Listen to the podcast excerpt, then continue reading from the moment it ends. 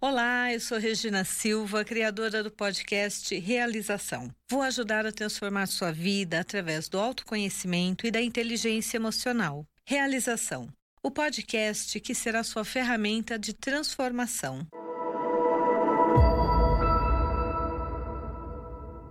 E hoje nós vamos falar sobre um assunto muito interessante, a meu ver. Nós vamos falar sobre deusas e amor. E vocês vão me perguntar como assim? Exatamente, vamos falar sobre nossos arquétipos internos, nossos arquétipos femininos, ou seja, nossas deusas e como que elas se relacionam no amor. Não é muito legal isso? A primeira coisa que nós precisamos entender é o que é amor. Dentro da análise transacional, nós falamos que o amor é como se fosse uma cadeira que precisa de quatro pés. Que pés são esses? O primeiro pé é a confiança. Como eu posso te amar se eu não confio em você? Se eu não confio que eu vou estender a minha mão e você vai realmente segurar a minha mão quando eu precisar de você? Ou como eu posso te amar se você me diz uma coisa e eu não confio? Eu preciso estar conferindo a minha confiança. É, fazendo auditoria na nossa confiança. Como é que nós fazemos auditoria na nossa confiança? Quando você me diz uma coisa, mas você tem que me provar que aquilo é verdade. Então você me diz: tá? Eu tô me relacionando com um ser especial e ele me diz que ele não tá se comunicando com ninguém, que nossa relação é de monogamia e de fidelidade. Mas eu faço auditoria no celular dele, no Facebook dele, para ver se não tem mulheres seguindo, para ver se ele não está conversando com outras pessoas, para ver se ele realmente está sendo sincero. Isso é confiança? Se eu confio em você, por que, que eu preciso ter prova da sua confiança? Isso vai ocorrer, auditoria ocorre quando você não foi honesto o suficiente comigo, você fez um contrato comigo e você quebrou esse contrato. Aí eu parei de confiar. Até você reconquistar a minha confiança, por um período nós vamos fazer o que? Nós vamos ter auditoria na confiança. É, eu sei. Você não tinha pensado dessa forma, mas é exatamente isso. Se eu digo para você que eu vou fazer uma coisa, por que que você precisa ficar me ligando para confirmar ou para conferir se eu realmente estou fazendo aquilo? Você não confia em mim? E se você não confia em mim, como é que você me ama? Que amor é esse que não tem confiança? Não, mas você não entendeu. A prova do meu amor é exatamente eu ter a senha do celular e do Face tá bom, você está auditorando a confiança do seu relacionamento. Significa que você não está confiando. Se eu confio, você diz para mim que você vai num lugar, eu confio. Ou seja, essa perninha é muito importante. Confiança. A segunda base para um relacionamento é a admiração. O que, que é admiração? Ah, Regina, isso é muito difícil. Você quer dizer o quê? Que eu tenho que admirar a pessoa integralmente? Não, mas você tem que admirar algum aspecto dessa pessoa. Todas as pessoas têm defeitos. Vamos partir desse princípio. Por isso que nós estamos nesse planeta, vivenciando a evolução, o aprendizado. É isso que nós estamos fazendo aqui. Ou seja, não existe ninguém perfeito. Se for perfeito, não está nesse planeta. Essa é a má notícia. Mas todas as pessoas, apesar dos defeitos, têm aspectos que nós realmente admiramos. Um aspecto que é a forma de lidar com uma situação, é a forma como a pessoa te olha, é o fato de você achar aquela pessoa muito bonita, é o fato de você achar aqu aquela pessoa, uau, ela me impressiona pelo profissionalismo, pela ética, pela sensibilidade, pelo amor ao próximo pela forma como cuida das crianças, como cuida dos animais. Todas as pessoas elas têm algo que você realmente possa admirar. A questão é, nós somos criados para ver os defeitos. Nós não temos aulas para nos ensinar a valorizar o que o outro tem de melhor. E aí o que nós fazemos? Em vez de nós reforçarmos aquilo que nós realmente admiramos no outro, nós começamos um processo de estimular o outro a ser bom no que ele não é. Existem coisas que eu não sou boa. Por exemplo, eu não sei pintar, eu não sei desenhar. Eu já tentei, eu já fiz dois anos de quebana e a minha professora de quebana Ana ficava simplesmente horrorizada, porque todo mundo na sala sabia desenhar e eu era um fracasso no desenho. Minha flor nunca, eu colocava o nome da flor porque ela nunca parecia com a flor que eu tinha desenhado. Eu pegava uma rosa e eu escrevia rosa para saber que era uma rosa, porque ali podia ser qualquer flor.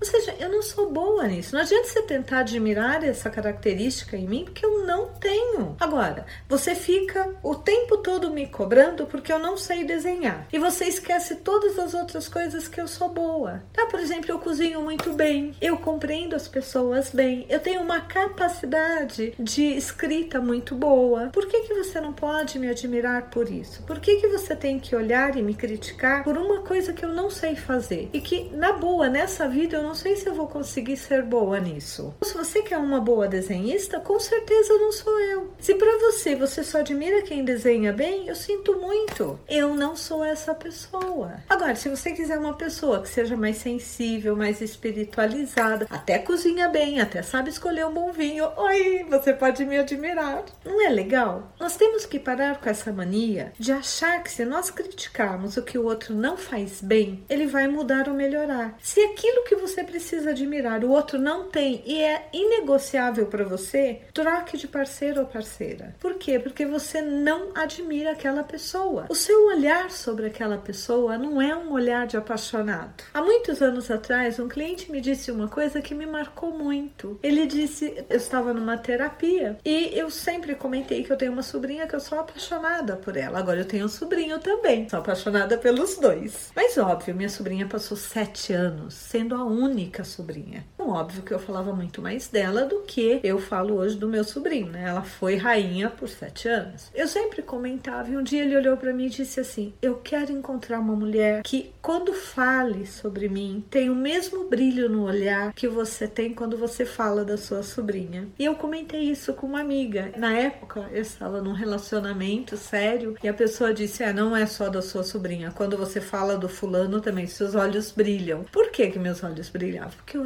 admirava ele. Sabe, eu admirava profundamente. E hoje essa é uma das regras na minha relação. Com a minha mãe, com meu irmão, com os meus primos, com os meus sobrinhos, com os meus amigos e amigas. Eu sempre vou buscar algo que eu admiro e vou fazer questão de contar isso para a pessoa. O terceiro ponto, então nós falamos de confiança, admiração e respeito. Existe uma carta, tem o baralho de criança que foi criado pela Patrícia Gerbrin. Ela tem uma carta que fala sobre respeito. E eu acho incrível que ela escreveu. Ela diz assim: Como eu posso respeitar alguém que não existe? Ou seja, se eu não respeito você, se eu não me dou conta de você, como é que eu vou te respeitar? Como é que eu quero ser respeitada se eu não respeito você? Então, numa relação, nós sempre temos que saber qual é o limite. Eu sempre falo, seja para amigos, seja para um relacionamento, quando eu começo um relacionamento, eu falo isso logo no início para não ter confusão. Você não precisa amar a minha família, ela é a minha família.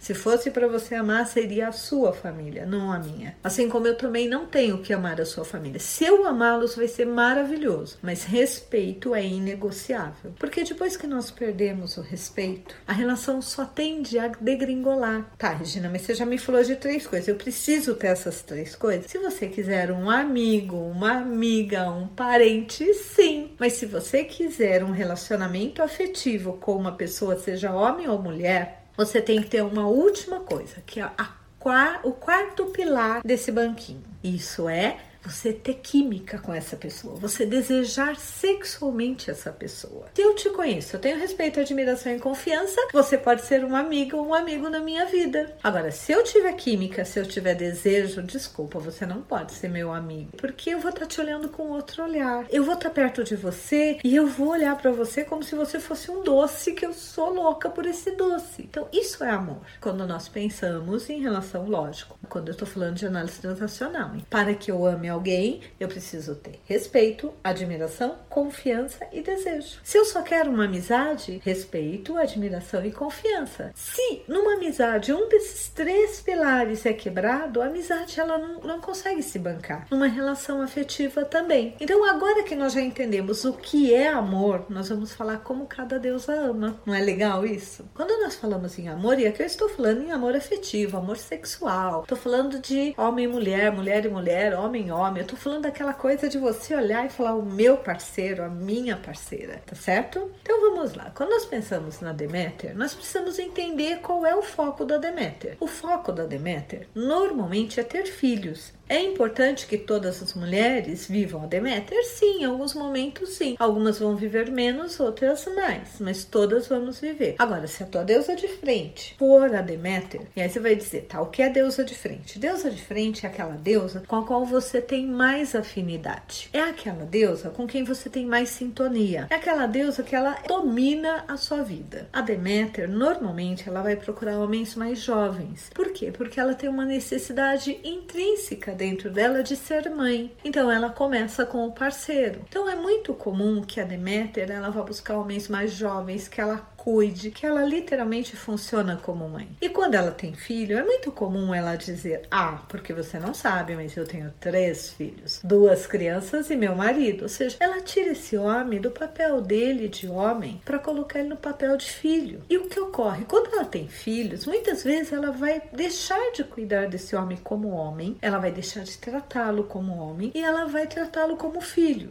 O que isso gera? Que conforme esse homem vai amadurecendo, ele quer uma parceira ao lado. Ele não quer uma mãe. A não ser que ele emocionalmente seja casado com a mãe, porque ele também está procurando uma mãe. E aí essa relação vai, mas normalmente essa relação vai ser uma relação muito mais mãe e filho do que de homem e mulher. Esse é o risco da Deméter, transformar o homem que ela escolheu ou a mulher que ela escolheu em uma filha ou um filho. Quem tem a Deméter de frente já sabe, tem que ficar super atenta, porque senão você perde toda aquela coisa da relação em si. Para Deméter, quem é mais importante são os filhos. Eu gosto muito quando quando Hellinger diz que a coisa mais importante primeiro é o casamento e depois os filhos, porque sem o casamento não teria os filhos. Ou seja, traduzindo para a nossa atualidade, sem a relação não tem filhos. É importante quem veio primeiro, o marido ou a esposa, o parceiro ou a parceira. Essa é uma atenção que a Deméter tem que ter. Tudo bem? Vamos falar um pouquinho da Perséfone. A Perséfone, ela tem na história dela duas fases de vida. A primeira, quando ela é Coré. Coré significa jovem, a mulher dependente, a mulher que ela não busca um marido, ela busca um pai, ela busca um parceiro que vai cuidar dela. Ela tem uma tendência, enquanto Coré, de ser uma mulher dependente, de ser uma mulher insegura, de ser uma mulher indecisa. Então ela busca um homem que dê o direcionamento. Ela não busca uma relação, ela busca uma simbiose. Ela busca alguém para ocupar o lugar da mãe dela. E muitas vezes essa mulher sofre muito. Por quê? Porque ela não tem coragem de entender ou abandonar o lado Coré para se transformar na Perséfone. Quando ela se transforma na Perséfone, ela traz todas a sensibilidade, toda a beleza, toda essa conexão com o espiritual, mas ela traz autossuficiência, a independência e ela consegue realmente ser uma parceira e não mais um ser dependente. Então, qual é o risco? No amor que a Perséfone corre. Ela corre o risco de buscar homens que são extremamente controladores, homens que são extremamente possessivos e que, na verdade, apesar dela reclamar, ela não sai dessa relação Porque enquanto ela não entender que ela precisa deixar a Coreia no passado e atuar agora como deusa, como senhora desse do mundo dela e desse mundo que ela domina, que é o espiritual, ela busca relações simbióticas e com isso ela não evolui. Quando nós falamos da era, nós estamos dizendo de uma mulher que desde jovem o sonho da vida dela foi se casar. Toda era, ela sonha com o casamento, ela sonha se vestindo de noiva. Às vezes eu tinha uma amiga que aos 15 anos, ela fez a lista de convidado para o casamento dela. Ela já tinha na cabeça dela tudo que ela queria no casamento. O problema é que a era, ela tem uma tendência a buscar homens poderosos, homens que sejam o rei da situação. Não importa importa se ela mora numa cidadezinha ou se ela mora numa grande capital. Ela sempre vai buscar um homem que tenha poder. E se ele não tiver poder, ela vai obrigá-lo a ter poder. Como assim? Sabe aquela frase? Atrás de um grande homem tem uma grande mulher. Essa grande mulher é a Era. Qual é o problema? Ela se preocupa tanto com a família, ela se preocupa tanto com o casamento, ela se preocupa tanto com as aparências, que às vezes ela esquece que nós precisamos ter amor, ter vínculo. Ela busca um homem Todo homem de poder, e que é representado por Zeus, uma das características deles, normalmente, isso não é 100%, é que eles gostam de provar o seu poder, principalmente na sedução de outras mulheres. Como ela fica muito preocupada com essa relação de poder, às vezes ela se esquece que no amor a gente tem que ter mais intimidade, nós temos que ter mais parceria, mais vínculos. Quem assistiu O Diabo Veste Prada vai perceber que a personagem, a Miranda, ela na verdade é uma mulher super poderosa, é uma era super poderosa, mas as relações dela sempre terminam em separação. Por quê? Porque ela tá tão preocupada com o poder que às vezes ela esquece de olhar para a relação. Esse é o risco que nós temos com a era. Quando nós pensamos na Afrodite, lembre-se, enquanto a era o foco dela é família e casamento. Ela é tradicional nisso. Afrodite, por outro lado, é aquela mulher que ela quer viver o amor, ela quer viver a paixão. Ela tem necessidade de vivenciar paixões. E se ela não tiver essa consciência, o que ela vai fazer? Ela vai buscar paixões, mesmo quando ela está dentro do relacionamento. E aí ela não entende por que ela passa essa sensação e esse sentimento de não ser confiável. Quando Afrodite entende que ela precisa viver paixões, que isso é inegociável na vida dela, ela vai criar paixões e necessariamente não outros relacionamentos. Por exemplo, tem coisas que eu sou apaixonada. Eu faço uma brincadeira, eu nunca vou ter um amante, porque eu sou apaixonada pelo que eu faço. O meu trabalho já é um amante. Para que que eu vou procurar outro? Então, se o trabalho já faz o meu papel dessa paixão, eu posso viver outro tipo de paixão com o meu parceiro. E eu posso viver a minha monogamia com o meu parceiro de forma integral e sem receios e sem deixá-lo inseguro, porque eu quero viver o amor, mas eu quero viver o amor numa relação. Eu não preciso buscar em outras relações. Eu posso buscar em hobbies, eu posso buscar em outras coisas que também satisfaçam essa minha necessidade. Porque você sabe, num casamento de longo prazo, nós não conseguimos viver a paixão o tempo todo. Nós temos picos de paixões. Tem períodos que o casamento parece uma barra do saio, aquela praia barra do saio, seja mais parado e impossível. Mas isso não significa que não haja amor. Às vezes, naquele momento, naquela circunstância, a paixão não está tão presente. E aí cabe a mim que tenho uma Afrodite fazer com que essa paixão, com que esse fogo não aparte. Porque senão é óbvio, o fogo apagou, eu vou procurar calor em outro lugar. Não é óbvio para você? Para mim também. Quando nós falamos da Atena, Atena é aquela mulher que ela é super inteligente, ela é antenada, ela gosta de coisas que envolvam a civilização, que envolvam tecnologia, que envolvam tudo que é novo. Então, normalmente a frase predileta cada Atena é: Eu preciso de um homem inteligente. Eu também preciso de um homem inteligente. Mas mais do que inteligente, eu preciso de um homem que eu ame, que eu crie um vínculo. Às vezes a Atena ela é tão racional, tão racional, tão cabeça, que ela esquece do coração. E as pessoas acham até que ela é fria. Não é verdade. Ela é racional, ela não é fria. Na verdade, a Atena normalmente é uma pessoa muito sensível, mas ela não sabe demonstrar isso. Toda Atena tem que tomar um cuidado. Qual é esse cuidado? É de permitir que o seu parceiro perceba a necessidade que ela tem dele. Que ele perceba o quão importante ele é na vida dela, não por ele ter ser inteligente ou ter sucesso, mas porque ele a complementa. É óbvio que tem coisas que para cada um de nós é mais importante. A Atena busca um homem que seja inteligente, a Perséfone busca um homem que seja sensível, a Deméter busca um homem que seja um bom pai, a Hera busca um provedor e um cara de poder, a Afrodite busca uma paixão, um homem passional. Ou seja, você percebeu? Cada uma de nós buscamos um homem diferente. Por isso que saber quem é a nossa deusa de frente é tão importante. Quando nós falamos da Artemis, Artemis é uma guerreira, uma defensora. Que tipo de homem essa mulher busca? Um parceiro, um brother, humano. Sabe aquela coisa? Somos irmãos de guerra? É isso. Ela quer um cara que ela não tenha dúvida de que ele vai defender as costas dele porque ela vai defender as costas. Enquanto ele a defende, ela também o defende. Qual é o risco? É que ela busque tanto parceiros que ela traga mais uma relação amigável do que efetivamente passional. Mas ela também precisa dessa passionalidade da Afrodite. Por isso que eu defendo muito e o tempo todo eu estou dizendo nós temos que ter equilíbrio entre as nossas deusas. Ou seja, nós temos que vivenciar todas as nossas deusas.